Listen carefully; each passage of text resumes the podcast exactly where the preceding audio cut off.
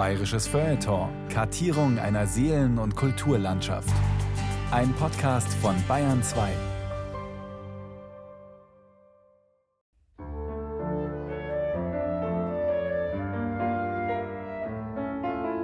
Meine Großmutter überließ mir den Abzug eines Fotos aus dem Jahr 1919.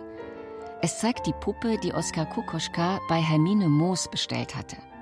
Eine mit hellem Plüsch oder Fell überzogene künstliche Frau, auf einer Chaiselongue sitzend. Die Puppe wurde auf diesem Sofa, auf diesem Recamier inszeniert und hingesetzt.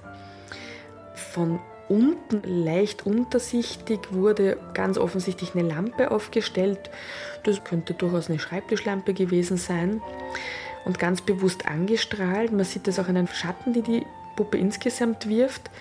Und rundherum wurden die Rollläden geschlossen, die Fensterläden und der Rest des Zimmers ist wahrnehmbar, aber eigentlich so ein bisschen diffus. Rund wölbt sich ihr Busen, das Schamdreieck schimmert dunkel. Mein Blick heftet sich an ihren zugegeben etwas jetihaften linken Fuß. Er wandert über das massive Bein, den Schoß, den üppigen Oberkörper hinauf zum Kopf der Figur und folgt dann ihrem Blick, der sich auf ein bekleidetes männliches Püppchen in ihrer rechten Hand richtet. Was für ein geschicktes Arrangement. Der kleine Mann im Griff einer mächtigen Frau. Hermine Moos Die Frau hinter der Puppe Ein Feature von Justina Schreiber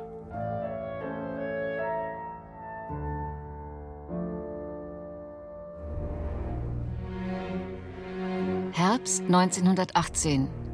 Hermine Moos muss in schwierigen Zeiten einen schwierigen Auftrag erfüllen. Verlieren Sie, bitte, nur nicht die Geduld. Sie muss Materialien wie Watte und Zwirn und bahnenweise Stoff besorgen, während die allgemeine Stimmung in München angespannt ist.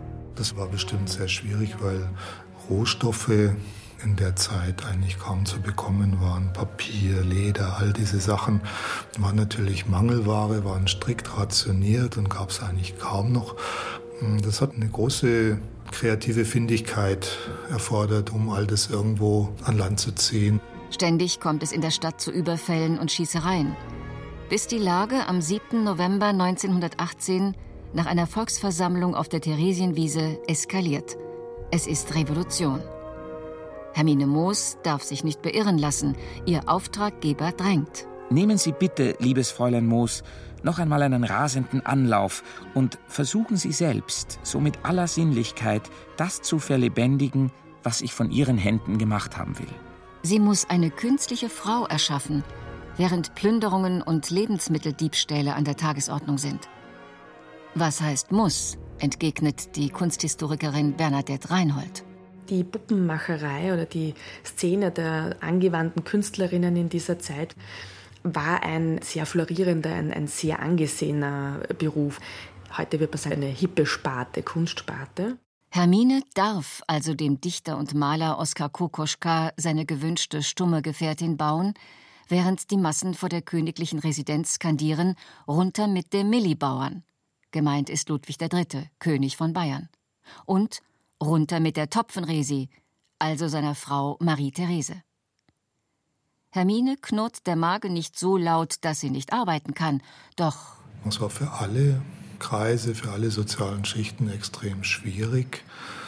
Womöglich für Wohlhabende leichter, weil sie sich noch am Schwarzmarkt bedienen konnten. Deswegen gab es ja auch schon ab 1916 und dann verstärkt 1918 Hungerdemonstrationen in München, die dann auch dazu beigetragen haben, dass hier die Revolution stattfindet. Der Historiker Andreas Häusler vom Münchner Stadtarchiv sucht mir die polizeilichen Meldebögen von Hermine Moos und ihrer Familie heraus. So, schon sind wir fündig geworden. Also vor uns liegt jetzt der Meldebogen von Max Moos. Die Religion israelitisch. Er ist verheiratet. Hermines Vater ein wohl recht liberal denkender studierter Ingenieur. Hermines Mutter war 15 Jahre jünger und hieß Sophie. Sie stammte aus der jüdischen Handwerkerfamilie Sundheimer in Frankfurt am Main. Ihr Ehemann, gebürtig im badischen Geilingen, nannte sich 1918 bereits Privatier. von Beruf Privatier, das heißt, er macht nichts mehr, lebt von seinem Geld, von seinem Vermögen. Und unterstützte auch seine älteste Tochter Hermine. Die unverheiratete Puppenmacherin wohnte nämlich, trotz ihrer 30 Jahre, noch zu Hause, von regelmäßigen längeren Ausflügen nach Berlin einmal abgesehen. Dort hielt sich ihre ebenfalls ledige jüngere Schwester Henriette, genannt Henny, meist auf. Und die Hermine ist am 12. August 88 in Frankfurt geboren und die Henriette am 10. Februar 1890 auch in Frankfurt. Hermine sympathisiert mit Ideen der Arbeiterbewegung. Aber jetzt, im Herbst 1918, beschäftigt sie die Frage, woher kann sie, während rundherum Chaos herrscht, einen pfirsichähnlichen Stoff für die äußere Hülle der Figur bekommen. Ihr Auftraggeber, der eigentlich in Dresden lebt, mischt gerade in Berlin ein bisschen bei der Revolution mit. Und kann deshalb, da ich außerdem nicht selbst in die Hand nehmen will, was zu meinem Fetisch beiträgt, nicht die Haut besorgen. Das müssen alles Sie selber tun, sonst glaube ich nicht daran. Und das ist so wichtig. Die wäre sicher froh gewesen, wenn sie solche Materialien damals schon zur Verfügung gehabt hätte, wie die, die man heute hat. Und ich glaube, dass sie im Groben genauso vorgegangen ist wie ich. Der Kostümbildner Benno Wandt hat die Puppe schon zweimal nachgebaut. 1996 für das Theaterstück Alma, A Show bis ans Ende und 2008 für eine große Kokoschka-Werkschau im Belvedere Museum in Wien – Benno Wandt errichtete das Skelett aus Aluminiumdraht und Isolierrohren. Vor 100 Jahren gab es noch keine Baumärkte. In Summe wird die Puppe sicher deutlich schwerer gewesen sein. Sowohl vom Füllmaterial als auch von dem Stützmaterial, was ich verwendet habe, was ja modern und leichte Materialien sind, hat sie das ja alles quasi wirklich in Holz oder Metall machen müssen. Und dann auch das Füllmaterial wird dann wahrscheinlich Wolle oder Watte gewesen sein und auch deutlich schwerer. Der Kostümbildner vermutet, bei einer Größe von 1,60 Meter brachte die fertige Puppe damals über 30 Kilo auf die Waage. Die üppige Frau auf der Rekamiere strahlt etwas Animalisches aus.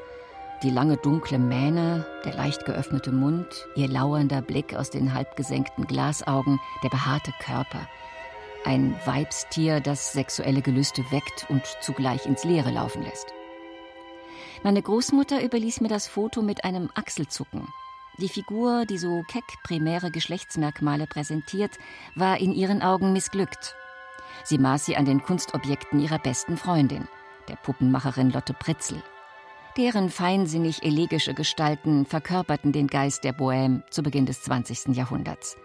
Das massive Puppenweib folgte anderen Vorbildern. Es gibt in der Kunstgeschichte im Spätmittelalter auch den Typus des wilden Mannes und auch der wilden Frau, also als Gegenbild des zivilisierten oder des wahren Menschen, wie er sein sollte.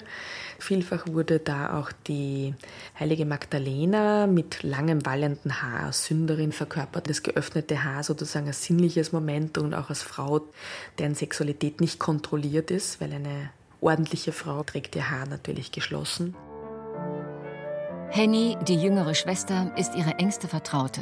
Die einzige Person, die Hermine, ginge es nach Kokoschka, in die intime Geschichte dieses Puppenbaus einweihen darf. Und weiß niemand etwas davon, außer ihrer Schwester. Henny war die Forschere der beiden Moos-Schwestern.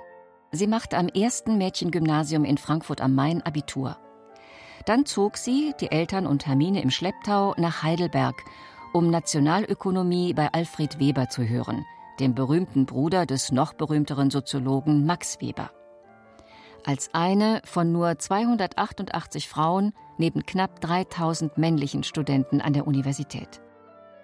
In ihrer Promotionsschrift über die Soziologie des Witzblattes vertrat Henny Moos als ihr Grundprinzip die Idee des sittlichen und geistigen Fortschritts, die Idee einer erfüllten Menschlichkeit. Henny, die als Beruf Schriftstellerin angab, und Hermine waren keine Suffragetten oder Blaustrümpfe. In liberalen, jüdisch assimilierten Kreisen kamen junge Frauen, die traditionelle Rollenmuster in Frage stellten, häufiger vor. Wer als Künstlerin oder Malweib reüssierte, konnte der vorgezeichneten bürgerlichen Karriere Ehemann, Kinder, trautes Heim entkommen. Und nun kämpft sie also mit dieser ungewöhnlichen Aufgabe eine lebensvolle Figur nach Kokoschkas detailvernarrten Anweisungen herzustellen. Eine simple Sexpuppe tut es nicht als Ersatz für seine verflossene Geliebte. Die imposante Wiener Muse Alma Mahler hatte im Sommer 1914 beschlossen, nicht länger die Sklavin eines dermaßen besitzergreifenden Mannes zu sein. Sie versetzte Kokoschka einen heftigen Schlag, als sie das gemeinsame Kind abtreiben ließ. Eine unberechenbare, unkonventionelle Frau. Hermines Auftraggeber schwebt ein anspruchsvolles, komplexes Konstrukt vor. Er setzt deshalb bei seiner Puppenmacherin eine gewisse Bildung voraus. Kokoschka war jemand, der in seinen Briefen an Hermine Moos eindeutige Empfehlungen und Hinweise aus der Kunstgeschichte gegeben hat. Beispielsweise, Hermine Moos solle sich, wenn sie schon in München ansässig ist, in der Pinakothek begeben. Nehmen Sie da eines der Rubensbilder von seiner Frau. Und dort bestimmte Rubens-Gemälde studieren und die Physis eigentlich auch der Körperhaptik zu studieren. Auf diesem sind alle kleinen Formen der Brust, die diese so anmutig und schwellend machen, drauf. Also Rubens ist, heute wird man salopp sein, bekannt für seine Zellulitis-Bilder, aber auch diese Weichheit des Körpers, eine bestimmte Elastizität, Sinnlichkeit, die er hier verkörpert haben will. Der weibliche Fetisch sollte ihn von einer fixen Idee kurieren.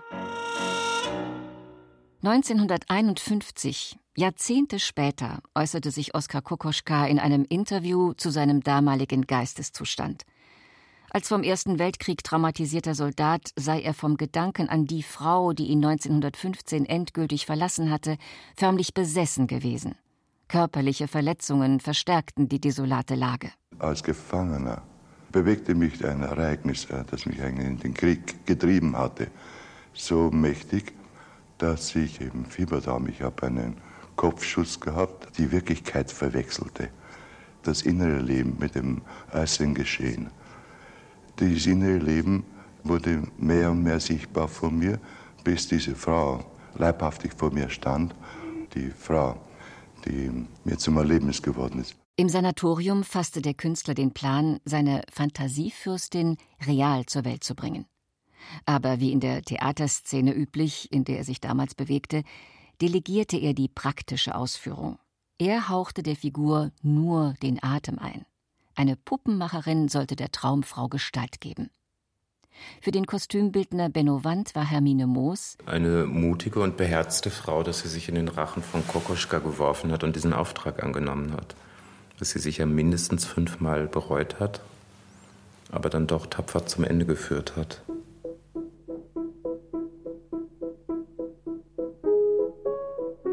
Stehen muss die Figur nicht. Als erste Lage, innerlich, nehmen Sie bitte das fein gekräuselte Rosshaar. Sie müssen dazu ein altes Sofa oder dergleichen kaufen, das Rosshaar desinfizieren lassen. Darüber dann Säckchen mit Daunen gestopft, am Gesäß und der Brust. Watte in zuerst größeren, angenähten Bauschen, darüber aber in feineren und feinsten Lagerungen, bis das Relief der Oberfläche getreu nachgebildet ist. Der Nachwelt war die Frau, die Kokoschkas Worte Fleisch oder besser Stoff werden ließ, bislang allenfalls eine Fußnote wert. Interessanter erschien die Frage, inwieweit die Puppe diese Frau mit offenem Haar, diesen unglaublichen ballonartigen Brüsten als Projektionsfläche männlicher Fantasien diente. Als hätte ihre Erschafferin rein gar nichts zur Bedeutung des Objekts beigetragen. Wenn, dann geht es um den männlichen Künstler, der hier seine sexuelle Obsession, seinen Verlust der Geliebten verarbeitet und den in Form eines Kunstprojektes, anders kann man es nicht bezeichnen, transformiert. Die Konstruktion der idealen Frau als stumme Gesellschafterin, als Automat. Lange sah man in Kokoschkas Puppengeschichte vor allem einen raffinierten Herrenwitz. Eine fundiertere wissenschaftliche Rezeption setzte erst in den 1980er Jahren ein, als Hermine Moos schon 60 Jahre tot war. Es geschah so spät, sagt Bernadette Reinhold vom Oskar Kokoschka-Zentrum in Wien, weil die Briefausgabe Kokoschkas ja erst in den späten 70er, frühen 80er Jahren passiert ist. Das heißt, es geht eigentlich Hand in Hand oder zeitgleich. Dass man hier erstmal sozusagen wirklich in einer Briefedition Kokoschkas nachlesen konnte, dass es eine ganze Serie an Briefen an Hermine Moos gab. Auch die vier heute bekannten Fotos von der fertigen Puppe kamen erst Mitte der 1970er Jahre an die Öffentlichkeit. Sie hatte also tatsächlich existiert, die künstliche Frau auf der Rekamiere mit dem kleinen Männchen in der Hand. Bis dahin war man auf Kokoschkas zum Teil absurd wirkende Aussagen angewiesen, die man glauben konnte oder nicht. Was hat Sie damals veranlasst, mit einer Puppe ins Theater zu gehen? War es eine, äh, sagen wir, eine Teufelei eines Menschen, der durch diese Hölle des Ersten Weltkrieges gegangen war? Ja, es war vielleicht Übermut. Ich war so besessen, noch immer so fasziniert von dieser Gestalt. Und deswegen äh, kam ich auf den Gedanken, auf den energischen Gedanken, ich gebe es zu, mir diese Gestalt als Puppe machen zu lassen. Und ich nahm die Figur, war mit in die Oper. Er hatte auch einen Wagen für sie und alle Leute dachten damals, ich wäre energisch. Der dichtende Maler oder malende Dichter war ein Meister im Spurenverwischen indem er behauptete, das liebe Fräulein Moos, die Adressatin seiner Briefe, sei eine Stuttgarter Kunstgewerblerin oder Modistin gewesen, legte er eine falsche Fährte. Erst 1992 grub die Kulturhistorikerin Sigrid Metgen die korrekten biografischen Eckdaten von Kokoschkas Puppenmacherin aus. Sie lieferten mir den Ausgangspunkt für meine Recherchen in München. Jetzt haben wir noch die Sterbeurkunde von der Hermine Moos. Er hat hier die Nummer 1554. Ist beurkundet vom Standesamt München I. Und da kann man lesen, dass am 16. August 1928 die Verwaltung des städtischen Krankenhauses München-Schwabing, Kölner Platz, angezeigt hat, dass die Malerin Hermine Moos. Es ist merkwürdig. Alle amtlichen Dokumente der Puppenmacherin, die ich finden kann, geben Malerin als ihren Beruf an. Verstand sich Hermine Moos gar nicht als Kunstgewerblerin? War die Malerei ihr eigentlicher Beruf? Dass die Malerin Hermine Moos 40 Jahre alt, wohnhaft in München, Kunigundenstraße 29, geboren zu Frankfurt am Main, ledig, in oben bezeichneter Anstalt, also im Krankenhaus München-Schwabing, am 15. August des Jahres 1920 und 8 nachmittags um 8 ein Viertel Uhr verstorben sei. Eine Malerin ohne Eintrag in das allgemeine Künstlerlexikon ohne Bilder, die in Museen hängen, eine Malerin ohne überliefertes Werk. Kann das überhaupt sein? Ja, durchaus, meint die Kunsthistorikerin Antonia Voigt vom Münchner Stadtmuseum. Das Schicksal teilt Hermine Moos mit vielen mehr oder weniger begabten Frauen ihrer Zeit. Käthe Kollwitz, auch Gabriele Münter sind heute bekannt, aber einige interessante und auch sehr gute Künstlerinnen sind irgendwie unter den Tisch gefallen. Also beispielsweise auch eine Linda Kögel, die hier in der Münchner Erlöserkirche das Altarbild gemalt hat. Oder auch, wenn man sich die Jugendstilkünstler anschaut, da sind Namen wie Richard Riemerschmidt, Hermann Obrist allgemein bekannt, aber Gertraud von Schnellenbühl oder Margarete von Brauchitsch kennt heute kaum jemand mehr. Eine verschollene Generation. Antonia Voigt entdeckte eine Reihe unbekannter Künstlerinnen, die zu Beginn des 20. Jahrhunderts durchaus faszinierende Werke schufen, sich Ansehen erwarben und sogar merkantilen Erfolg hatten. Aber Hermine Moos findet sie weder in den Mitgliederlisten der Münchner Damenakademie. Moos, nee, da haben wir sie nicht dabei. Da gibt es aber immer zwei Listen. Noch in denen des Künstlerinnen- oder Kunstgewerbevereins. Nee, da ist sie auch nicht dabei.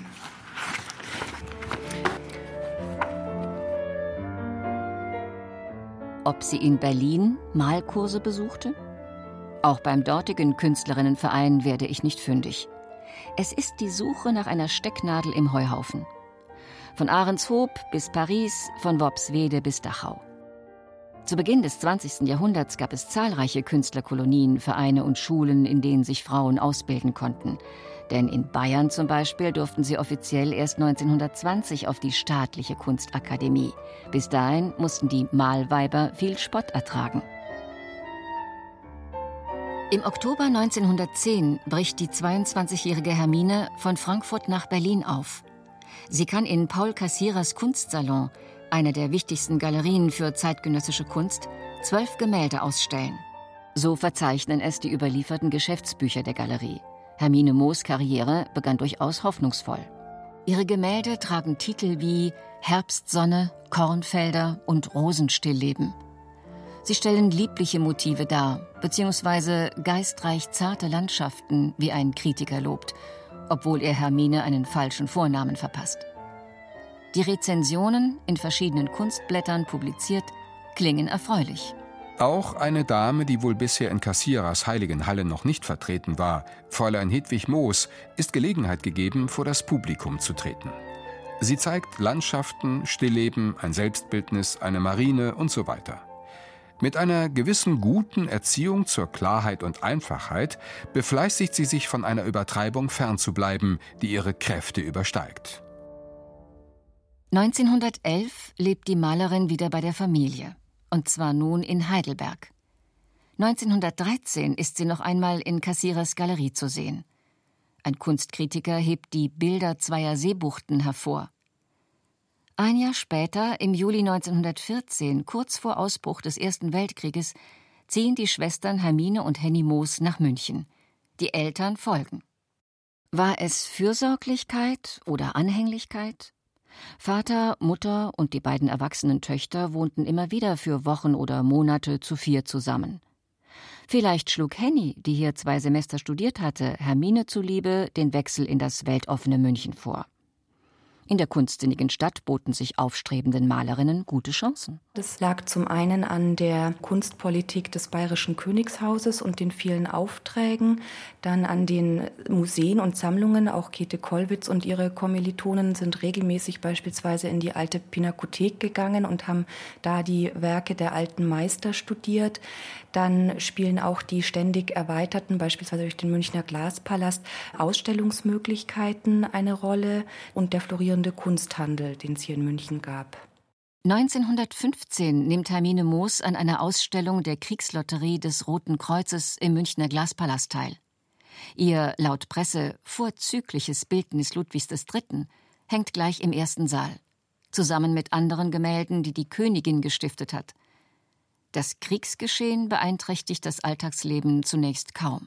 Aber, sagt der Historiker Andreas Häusler vom Münchner Stadtarchiv, es verändert sich sowas wie der öffentliche Raum, weil plötzlich sehr viel mehr Uniformierte unterwegs sind durch die Mobilmachung und durch die Einberufungen und natürlich auch durch die Truppentransporte an die Front und diese lautsprecherische patriotische oder nationalistische Propaganda, die überall stattfindet. 1916 stellt die Schwabinger Puppenmacherin Lotte Pritzel in der Münchner Galerie Kaspari aus. Ihre mit Gase, Tüll und Spitze zart bekleideten Tänzerinnen, Harlekins und Prinzen gelten als der letzte luxuriöse Schrei. Die anorektisch dünnen Gestalten, so ganz elfenhafte, fast körperlose Figuren, erzählen in verdreht eleganten Posen von morbider Sehnsucht und ermatteter Lust. Lotte Pritzels Erfolg motivierte nicht wenige Frauen, sich auf die Produktion kunstgewerblicher Püppchen zu verlegen. So vielleicht auch Hermine Moos. Im Juli 1918 jedenfalls präsentierte sie im Berliner Hohenzollernhaus sehr originelle gehäkelte Figuren. Der renommierte Schriftsteller Theodor Deupler äußerte sich wohlwollend im Berliner Börsenkurier. Auf diesem Wege kann die Dame gewiss noch allerhand Neuartiges im Kunstgewerbe schaffen. Besonders hübsch sind ihre Tiergruppen. Aber auch Don Quixote und Sancho Panza können sich, nach dieser überraschenden Methode hergestellt, sehen lassen. Die gehäkelten Figürchen zeigte Hermine Moos kurz darauf auch im Dresdner Kunstsalon Richter. Sie dienten ihr als Empfehlung bei Oskar Kokoschka, der schon länger nach einer willigen Puppenmacherin suchte. Im Spätherbst 1918 bevölkern Krüppel, Kriegsheimkehrer und Bettler die Straßen Münchens. In den Gesichtern der Passanten spiegeln sich Missmut und Angst. Hermine hat gute Laune. Das Gerippe der großen Puppenfrau ist fertig. Das belegen zwei bisher unveröffentlichte Fotos.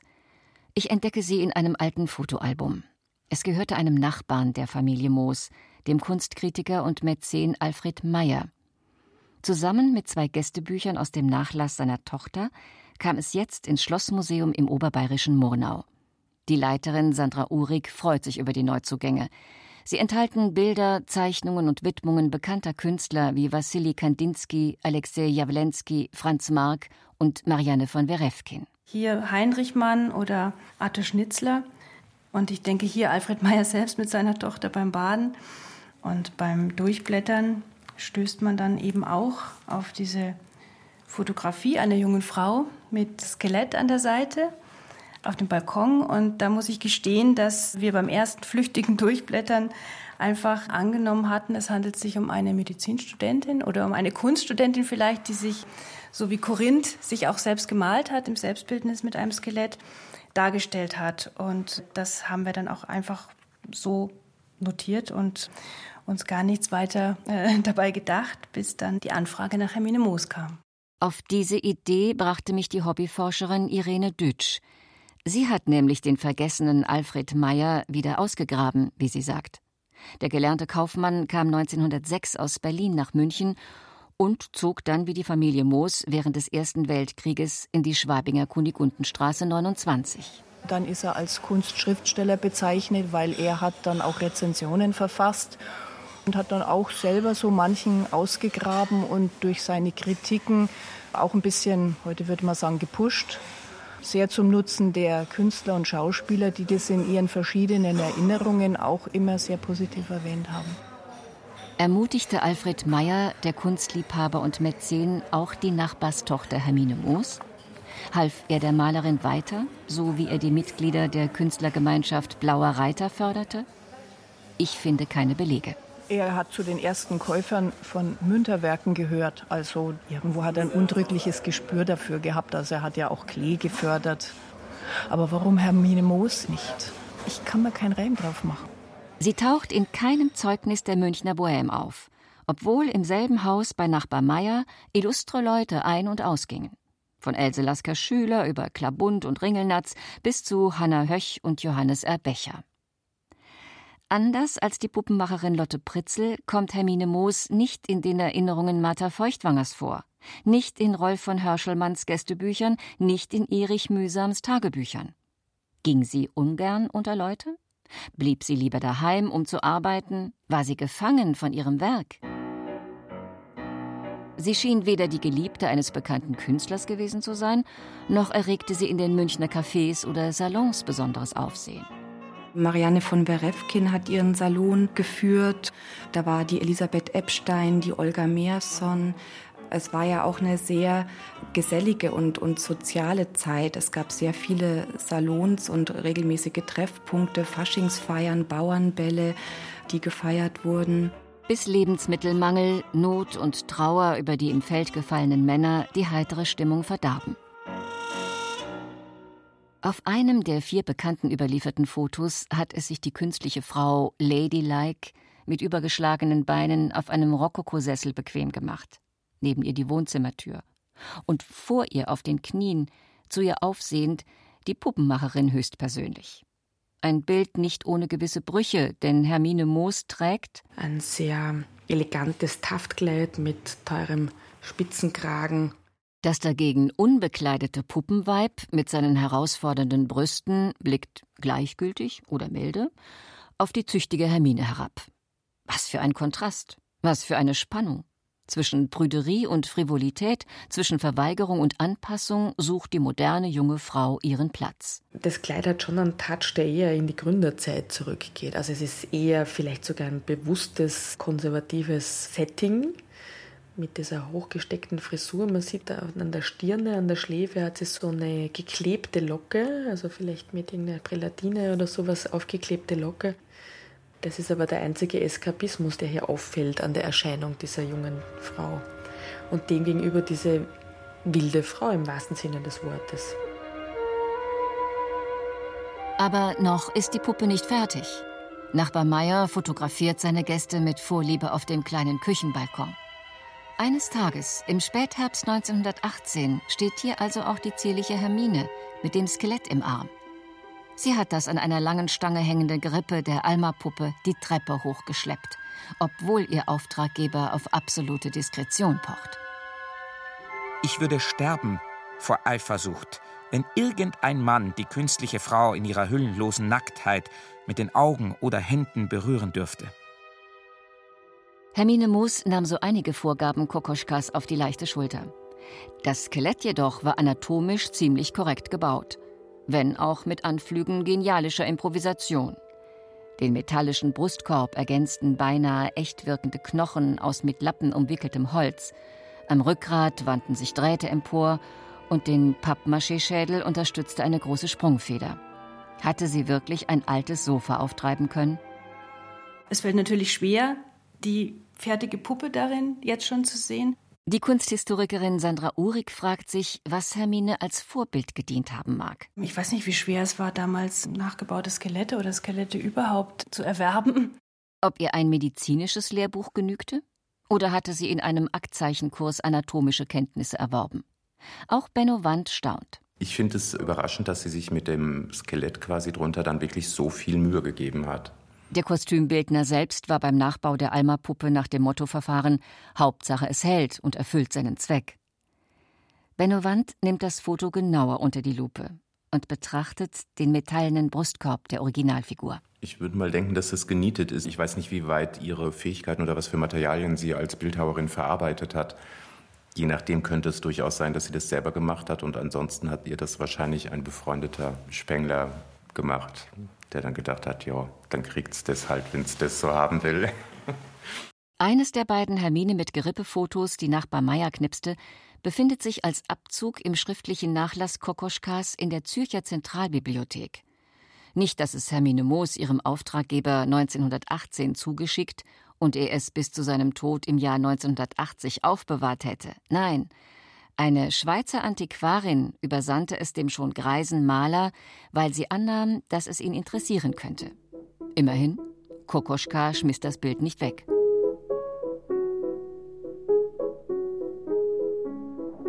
Im Hause Moos ist man tolerant. Neun Monate lang baut Hermine in der geräumigen Fünfzimmerwohnung der Familie an der voluminösen Alma-Puppe. Die Eltern müssen beide Augen zudrücken, wenn es dem beruflichen Erfolg dient Inwieweit identifizierte sich die kinderlose, unverheiratete Hermine mit der Aussagekraft ihres Objekts? Wie erging es ihr, wenn sie mit Kokoschka über dessen sexuelle Obsession sprach? Er zumindest, so schreibt er an sie, fühlt sich von ihr verstanden. Mindestens zweimal besuchte Hermine Moos den fast gleichaltrigen Maler in der Dresdner Pension Felsenburg, um Details zu klären. Wenn Sie hier und da im Unklaren sind, wie ein Muskel, eine Spannung oder ein Knochen sitzt, so ist es besser, nicht in einem Atlas nachzusehen, sondern mit der Hand an Ihrem bloßen Körper die Stelle, die Sie bewegen müssen, so lange zu untersuchen, bis Sie das Gefühl davon warm und lebendig klar in sich haben. Es ist kalt auf Meyers Küchenbalkon. Sie trägt einen dunklen Mantel mit Pelzbesatz. Die langen blonden Haare sind nach hinten gesteckt. Einige Ponyfransen fallen heraus. Hermine lächelt. Ihre weißen Zähne leuchten. Sie wirkt entspannt, fast übermütig, als sie da zusammen mit dem Skelett der Puppe in die Kamera grinst. Ihre Haltung da oder ihr Blick hat da schon auch so ein bisschen, was schaut mal meine Trophäe. Also das habe ich geschafft und geschaffen. Angesichts des Skeletts war sie noch stolz.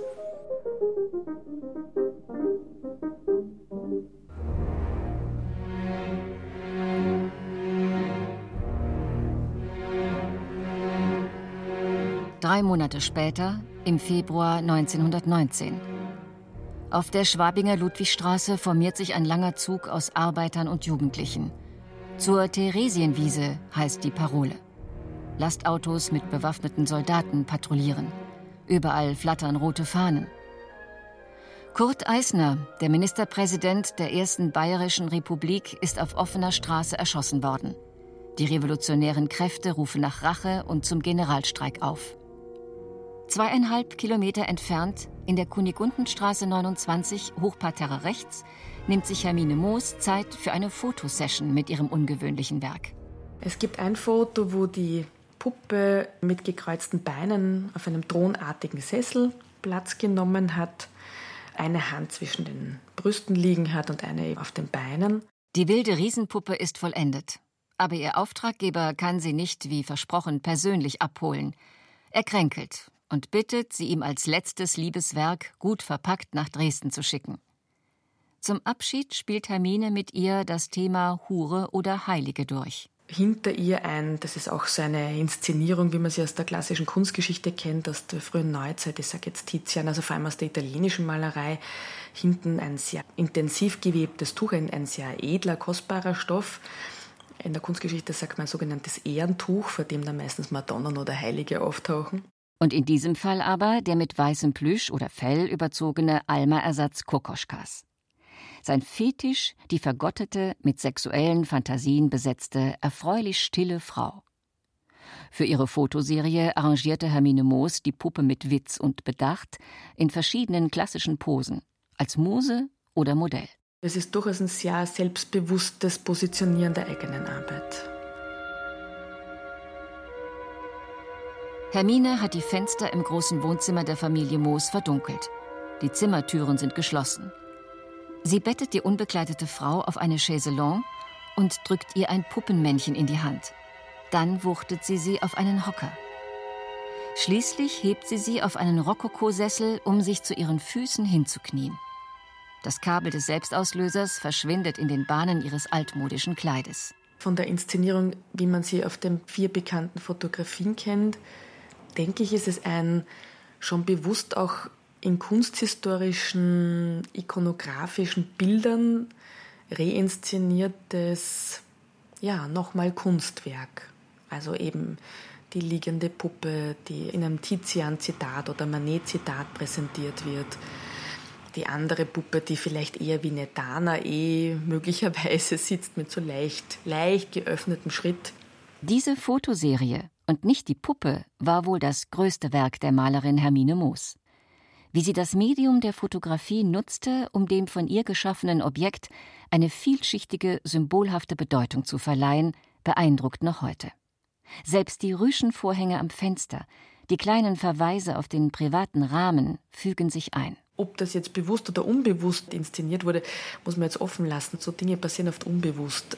Aber es gibt dem Ganzen schon einmal spezielle Spannung. Das bürgerliche Heim als Brutstätte einer monströsen Frau.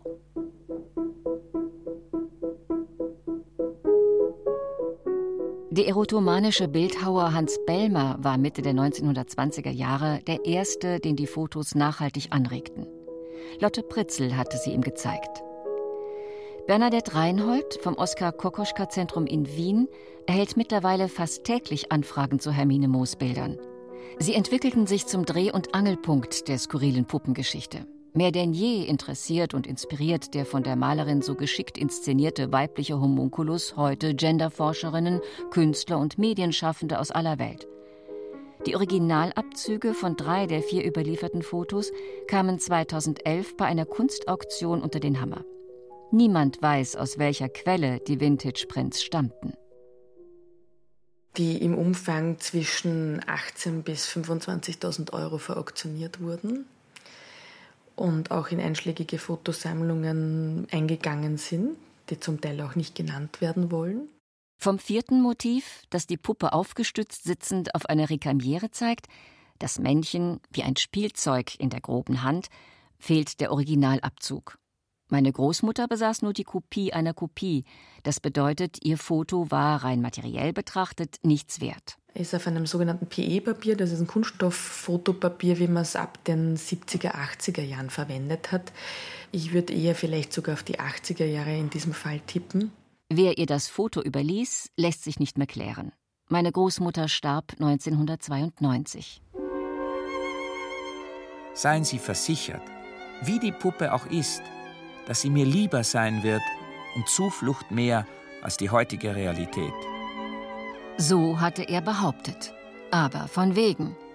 Im April 1919, nachdem er die sorgfältig verpackte Puppe aus ihrer mit Stroh gefüllten Kiste gehoben hat, schreibt Kokoschka Hermine Moos einen letzten Brief. Ich bin ehrlich erschrocken über ihre Puppe, die, obwohl ich von meinen Fantasien einen gewissen Abzug zugunsten der Realität längst zu machen bereit war, in zu vielen Dingen dem widerspricht, was ich von ihr verlangte und von ihnen erhoffte. Kokoschka zeigte sich über das Machwerk entsetzt. Über die eisbärenfellartige Haut, über die Extremitäten, die wie mit Mehl gefüllte Strümpfe am Korpus baumelten, über die abnorm akzentuierten Hände und Füße der erträumten Frau. Aber hatte Hermine Moos seine Anweisungen wirklich sabotiert?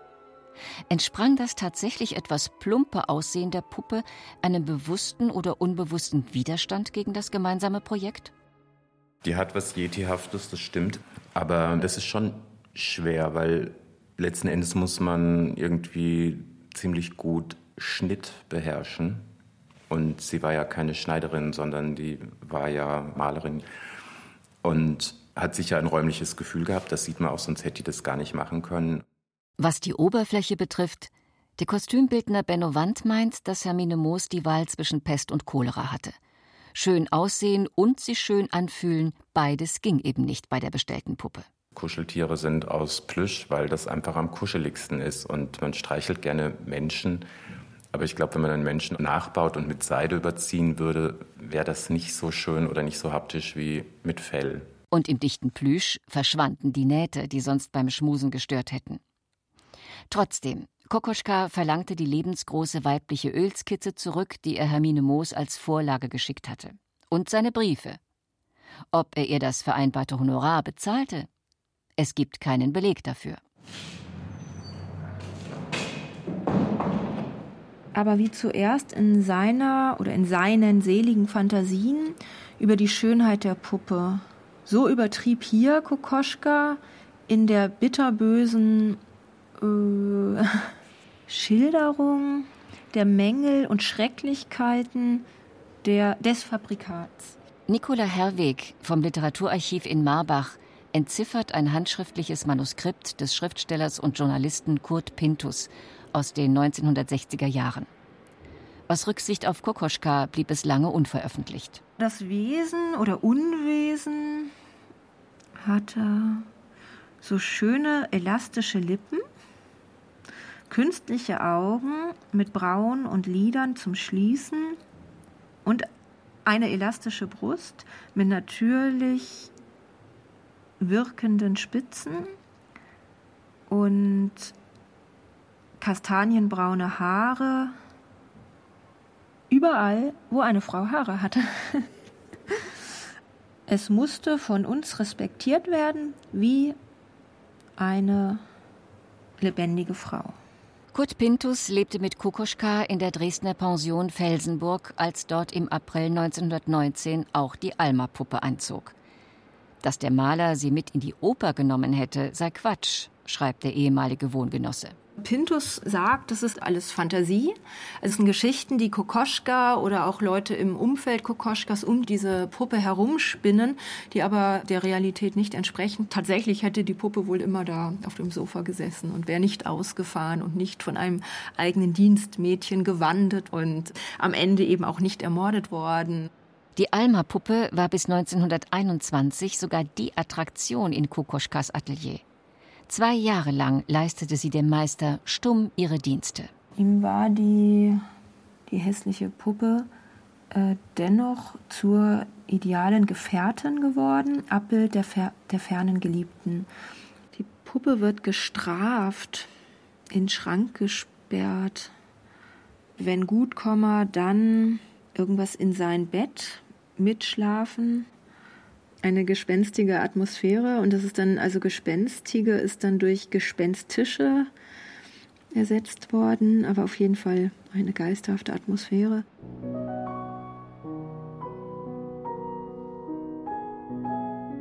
Endlich, nachdem ich sie hundertmal gezeichnet und gemalt hatte, habe ich mich entschlossen, sie zu vernichten. Die Puppe hatte mir die Leidenschaft gänzlich ausgetrieben.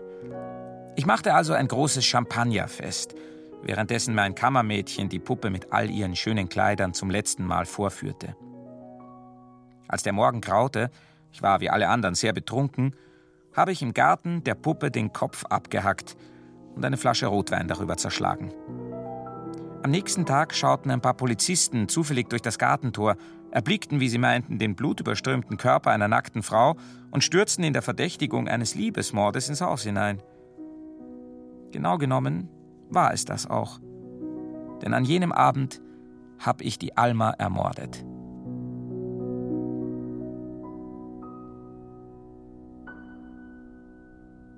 Hermine verlegt sich wieder aufs Malen. aber ihre Glückssträhne ist vorbei oder vielleicht auch ihr Ruf zerstört. Der Rezensent des Börsenkuriers, ein Herr Glaser, verschweigt aus Höflichkeit ihren Namen, als sie im Winter 1919 noch einmal in Kassierers Berliner Galerie Gemälde zeigt. Dann also zurück zu den Püppchen. Hermine fertigt ein ganzes Abnormitätenkabinett an. Leonella, das Löwenweib, hat an jeder Hand sieben Finger. Der, die bärtige Hede, ist halb Mann, halb Weib. Arachne, die Spinne, verfügt über einen Menschenkopf. Und Ruth Silvia, die tätowierte nackte Schönheit, ähnelt in ihrer Statur mit den hoch angesetzten Brüsten und dem weichen Bauch der großen Alma-Puppe.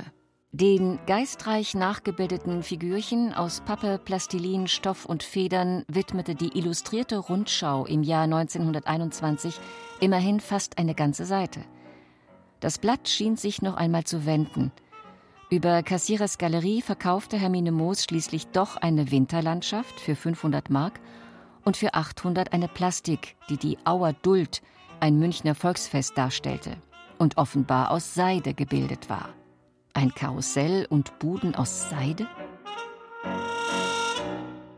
Die Inflation lässt das Vermögen des Vaters schmelzen. Da trifft es sich gut, dass sie eine Anfrage vom Bayerischen Nationalmuseum erhält – der Hauptkonservator Rudolf Berliner bittet Hermine, ihm bei der Neuordnung der Kostümsammlung zu helfen.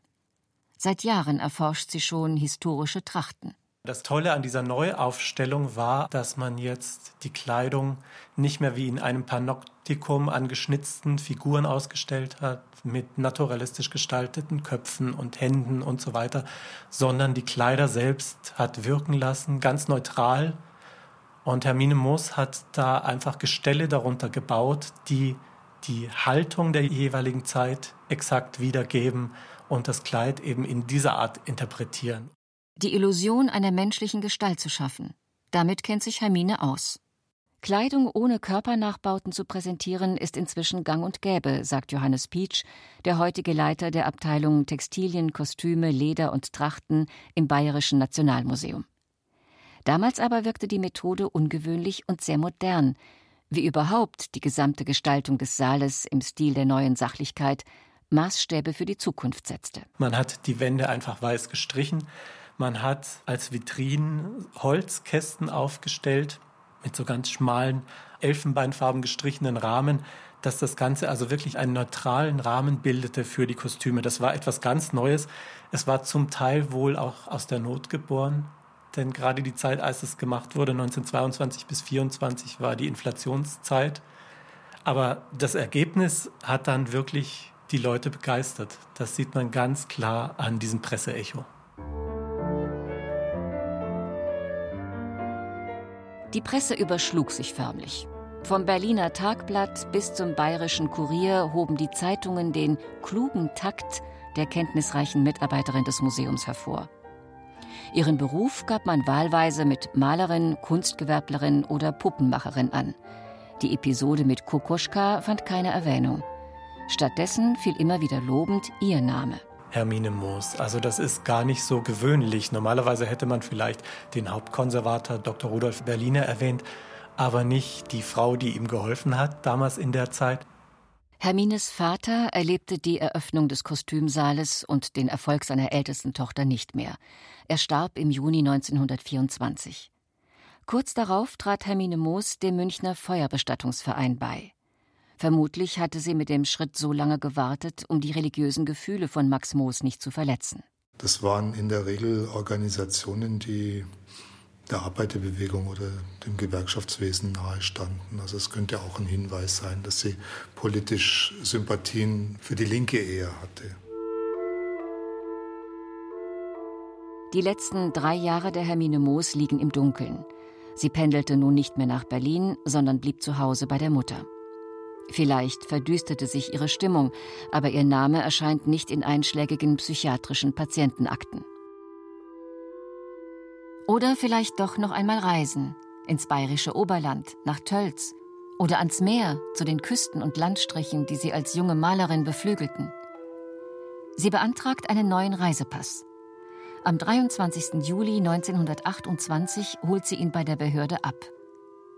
Drei Wochen später, Drei Tage nach ihrem 40. Geburtstag ist Hermine Moos tot. Der letzte Vermerk auf der Sterbeurkunde ganz unten, da steht mit Bleistift Veronalvergiftung. Man kann aus diesem Dokument herauslesen, dass sie womöglich zu Hause diese Tabletten genommen hat. Veronal ist ein schweres Schlafmittel, Beruhigungsmittel aber noch gefunden wurde und man versucht hat, sie ins Krankenhaus zu bringen, um sie dort zu retten, dass sie dort dann aber verstorben ist. Kein Ehemann, keine Kinder, das Fiasko mit Kokoschka, die laue Karriere als Malerin, ob sie ihr Leben bilanzierte und dann die Konsequenzen zog? Das letzte Foto von ihr, das Passbild, zeigt nichts mehr von der hübschen Frau, die zehn Jahre zuvor mit dem Skelett im Arm so heiter auftrat. Ein unvorteilhafter Topfhut verschattet ihr Gesicht, von ihren schönen blonden Haaren ist nichts zu sehen. Die Haut wirkt fleckig, der Blick leicht panisch. Das polizeiliche Selbstmordregister verzeichnet als Grund des Suizids lakonisch Magen- und Gemütsleidend. Was die Leiden der Hermine Moos auslöste, bleibt Spekulation. 13 Jahre später, am 13. November 1941, starb auch Hermines Schwester, die Schriftstellerin Dr. Henny Moos, an einer Überdosis Veronal. Ihr Motiv liegt für den Historiker Andreas Häusler klar auf der Hand. Das ist ganz signifikant, dieses Todesdatum von ihr. Das ist genau der Zeitraum, wo die Menschen die Mitteilung erhielten, sie müssen sich dann und dann, nämlich um den 15., 17. November herum an einem bestimmten Ort, meistens in diesem Barackenlager in der Knorrstraße, einfinden, weil sie nach Osten evakuiert werden. Das war so diese offizielle Sprachregelung. Hermines und Hennys Mutter Sophie wurde im Juni 1942 nach Theresienstadt deportiert. Kurz darauf kam sie in das Vernichtungslager Treblinka. Hier ermordeten die Nazis die 77-jährige Witwe das letzte Mitglied der Familie Moos.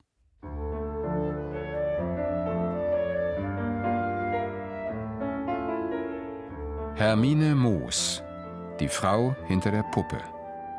Sie hörten ein Feature von Justina Scheiber. Es sprachen Elisabeth Hartmann, Stef Kohanuszewski und Richard Hucke. Ton und Technik Wolfgang Rixius und Katrin Fidora.